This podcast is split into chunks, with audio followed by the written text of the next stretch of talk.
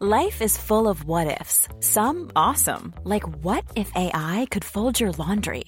And some, well, less awesome, like what if you have unexpected medical costs? United Healthcare can help get you covered with Health Protector Guard fixed indemnity insurance plans. They supplement your primary plan to help you manage out of pocket costs. No deductibles, no enrollment periods, and especially no more what ifs. Visit uh1.com to find the Health Protector Guard plan for you. Vous écoutez Crime Story, L'homme en noir, deuxième et dernier épisode. Depuis l'enlèvement et le meurtre de Jonathan 10 ans pendant une classe de mer, les gendarmes butent sur la piste locale. Jusqu'à ce qu'ils réalisent qu'ils font fausse route et qu'on leur a peut-être soufflé la réponse depuis plusieurs mois. Seulement deux semaines après la disparition de Jonathan, des policiers allemands se sont invités dans l'enquête française, avec peut-être la clé de l'énigme. Le jeudi 22 avril, la police judiciaire allemande prend contact avec les gendarmes français ils disposent d'éléments qui pourraient les intéresser. Une nuit d'août 2001, trois ans plus tôt, un petit garçon, Dennis Klein, a disparu du centre de vacances où il séjournait dans le nord de l'Allemagne. Le petit garçon est retrouvé mort une quinzaine de jours plus tard, à demi nu, dans un bois. L'affaire du petit Jonathan leur rappelle étrangement les circonstances de la mort de Dennis Klein. Les policiers allemands n'ont pas réussi à arrêter le meurtrier, mais ils ont recueilli un certain nombre d'éléments sur le profil de l'homme qu'ils cherchent et ils se proposent de les partager avec les Français. Ils décrivent un homme d'allure sportive, masqué ou encagoulé, mesurant entre 1m80 et 2 m et le plus souvent muni de gants. Un pervers qui aurait entre 28 et 35 ans et qui ferait irruption la nuit dans des dortoirs de foyers de vacances ou d'auberges de jeunesse où il réveillerait les jeunes garçons par des attouchements. Surtout, les Allemands soupçonnent l'homme d'avoir tué non pas un, mais quatre petits garçons, depuis 1992. Quatre enfants qui se ressemblent physiquement, disparus en pleine nuit, en pyjama et depuis un camp de vacances ou un internat. Les autorités allemandes parlent aussi de 36 cas d'enlèvement et de sévices sexuels qui peuvent être imputés, faute d'autres pistes, à ce même homme, surnommé Schwarzmann, en français, l'homme en noir. La première victime qu'il lui attribue s'appelle Stéphane ce garçon de 13 ans a disparu dans la nuit du 31 mars 1992 de sa chambre d'internat. Trois ans après, situation similaire, avec un autre garçon. Le matin du 24 juillet 1995, Denis Rostel, 8 ans, manque à l'appel. Il vient de passer la nuit sous une tente avec d'autres enfants dans un centre de vacances du nord de l'Allemagne. Deux semaines plus tard, on découvre son cadavre 250 km plus au nord, au Danemark. En 1998 cette fois, le matin du lundi 10 août, Niki Verstappen est vu pour la dernière fois par un camarade à 5h30. Une demi-heure plus tard, on perd la trace de cet enfant de 11 ans qui passait ses vacances dans un camping aux Pays-Bas. Son corps sera retrouvé le lendemain, à moins d'un kilomètre. La quatrième victime est Dennis Klein.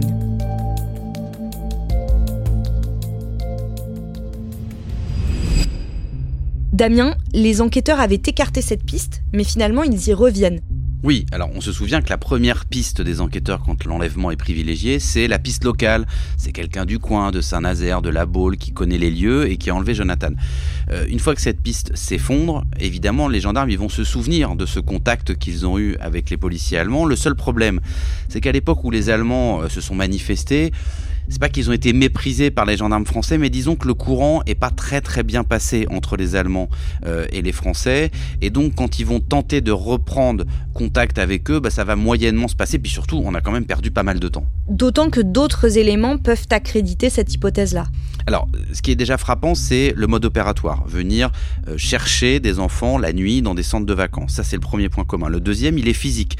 C'est des enfants qui ont sensiblement le même âge, entre 11, 12, 13 ans, qui se ressemblent, qui ont les cheveux blonds, qui physiquement peuvent avoir vraiment une apparence euh, assez similaire. Et puis, euh, il y a la façon dont les victimes sont ligotées. C'est-à-dire que les gendarmes se disent bah ça pourrait être une forme de signature de, ce tueur qui utilise plusieurs mètres de cordelettes hein, sur le cadavre de Jonathan. Il y a plusieurs mètres de cordes qui ont été utilisés, avec ce lien qui passe à la fois par la tête, le cou, avant de rejoindre les poignets puis les chevilles. Donc cette attache, elle est assez particulière.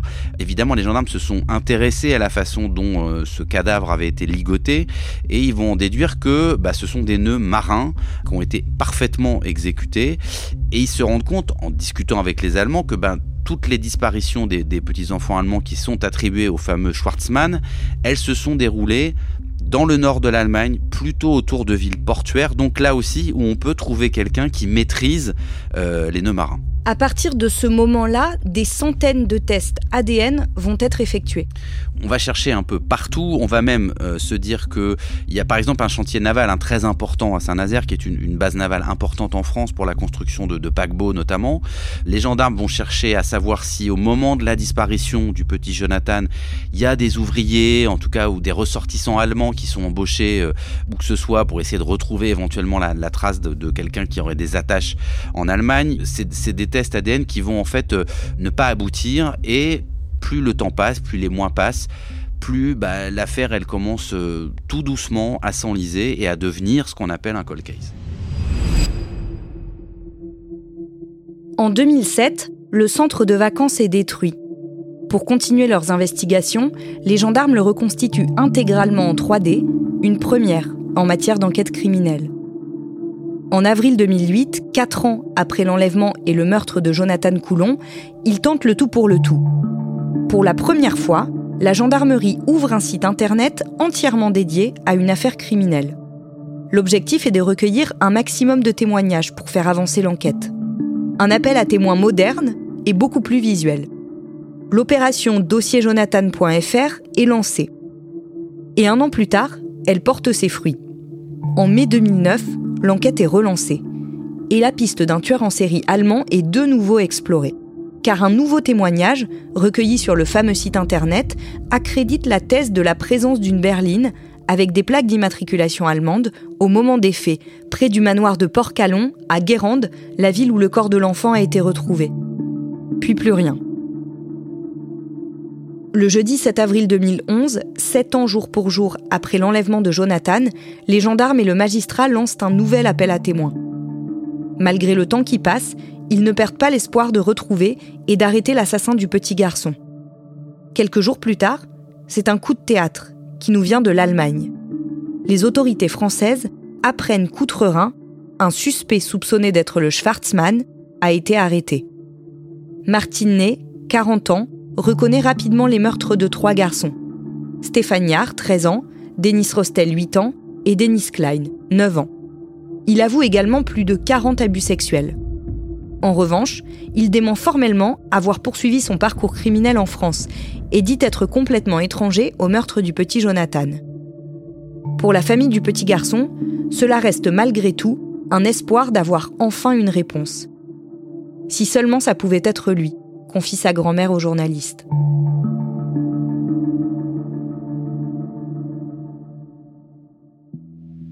Damien, quel est le profil de cet homme? Alors on l'a dit, un profil euh, plutôt inquiétant, tellement inquiétant qu'il avait déjà été entendu par la police allemande Martinez, c'était en 2007. Il était répertorié à l'époque comme un délinquant sexuel, mais il n'avait jamais été condamné et les autorités allemandes avaient dit bah, à l'époque on n'avait rien euh, de particulier contre lui, donc on n'avait pas pu le retenir, on n'avait pas pu l'incarcérer, on n'avait pas pu le mettre en accusation de rien du tout. Cette fois, la police allemande, elle retrouve sa piste grâce à l'appel d'un homme de 25 ans qui a reconnu le visage non pas de Martinet, mais d'une victime à la télévision lors de la rediffusion d'un documentaire sur cette affaire. Et le concours de circonstances assez incroyable qui s'ensuit, c'est qu'il s'est souvenu, donc dix ans après, de l'endroit où il avait vu cette victime. C'était pendant un jogging. Et il se souvient que cette victime était assise dans une voiture de marque Opel qui appartenait au meurtrier présumé. C'est cet élément très indirect qui a permis de lancer l'appel à témoins dans cette région et finalement d'identifier Martinet et de pouvoir l'arrêter. C'est un homme qui avait organisé sa vie autour du contact avec les enfants c'est son extraordinaire perversité parce que très tôt dans sa vie, Martinet, y compris quand il était un, adolescent et un jeune adulte, il s'est senti attiré par les enfants, mais plutôt que d'essayer de soit de se soigner, soit en tout cas de ne pas rentrer en contact avec, euh, avec cette perversion et ce fantasme, et eh lui au contraire, il a tout fait dans sa vie pour travailler avec des enfants, à côté des enfants et souvent travailler d'ailleurs dans des internats. Au moment de son arrestation, Martinet mène une vie tranquille à Hambourg. Alors tranquille, en tout cas, il n'attire pas du tout la suspicion de ses voisins. Il travaille comme éducateur dans son entourage.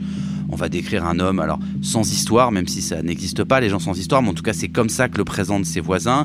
Quelqu'un aussi de très soigneux, d'intelligent, de réservé, on le décrit même comme le voisin idéal, alors qu'en réalité, on s'aperçoit qu'il est soupçonné d'avoir abusé de très nombreux jeunes garçons dans des camps de vacances et dans des pensionnats, et ce depuis quasiment un quart de siècle, depuis 25 ans, euh, ce qui explique le témoignage de cet enquêteur qui dira mais en fait Martinet, il menait vraiment une double vie.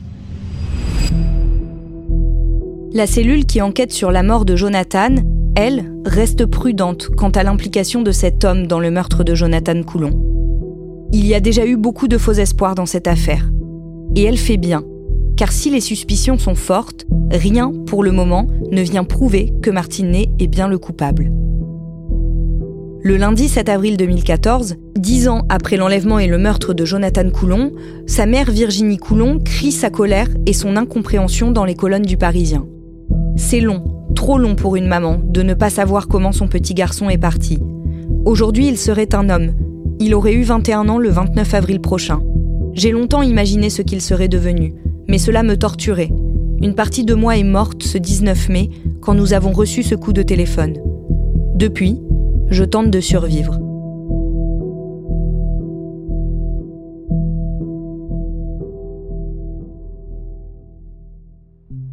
Damien, en 2018, 14 ans après les faits, vous apprenez qu'un nouvel appel à témoins est lancé.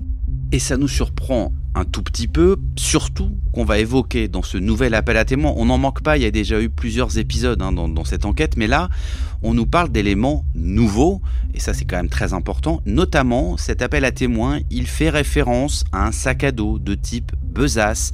Alors on se dit c'est tellement précis euh, que ça signifie que les enquêteurs, ils ont vraiment quelque chose, parce que ce sac à dos de type besace, on n'en avait jamais entendu parler avant. Ce quelque chose, c'est le témoignage d'un détenu allemand.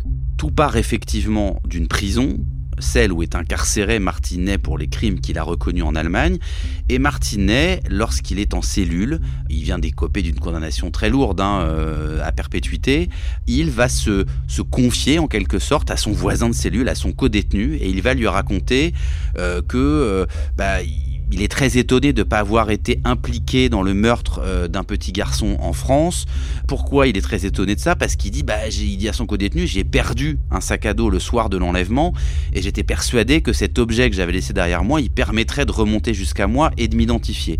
Le co-détenu, il va raconter, il va faire cet aveu, cette confession au, policier euh, fin 2017 en disant, voilà, moi, le Schwartzmann, il m'a dit ça, je pense que c'est important, donc il va le confier euh, aux enquêteurs en charge du dossier. En janvier 2021, Martinet est remis aux autorités françaises. Alors vous voyez qu'il a d'abord fallu encore deux ans quasiment entre le moment où un co-détenu dit bah Martinet moi il a reconnu il a avoué devant moi le meurtre du petit Jonathan deux ans avant que bah voilà on remette Martinet aux autorités françaises c'est réellement très long c'est toujours compliqué quand des enquêtes deviennent internationales même entre des pays qui sont voisins savoir la France et l'Allemagne où on peut avoir l'impression que les relations sont assez fluides au niveau judiciaire. Il y a des pays euh, un peu plus compliqués que cela. Il y a des pays où ça va très vite, d'autres où ça va moins vite aussi parce que les systèmes judiciaires sont différents, les habitudes sont différentes. Là, on l'a dit aussi, le début de l'enquête s'est pas très très bien passé entre enquêteurs français et enquêteurs allemands. Il y a eu des mésententes, il y a eu des malentendus. Et donc, effectivement, il va falloir attendre pour que Martinet fasse ce court voyage entre l'Allemagne et la France pour être enfin entendu.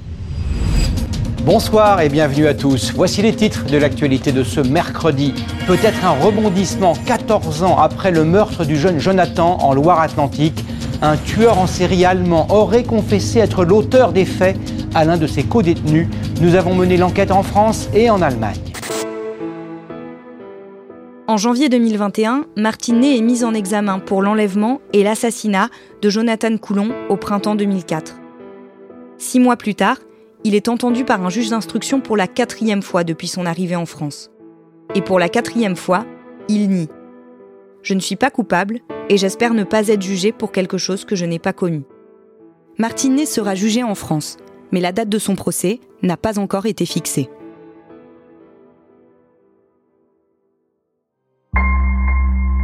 Vous venez d'écouter Crime Story, le podcast fait divers du Parisien. Avec à la production Thibault Lambert, Barbara Gouy et Raphaël Pueyo, à la réalisation Julien Moncouquiole et à la rédaction en chef Jules Lavie. Un épisode raconté avec Damien Delseny et un podcast à retrouver chaque samedi sur le site leparisien.fr et sur toutes les plateformes d'écoute.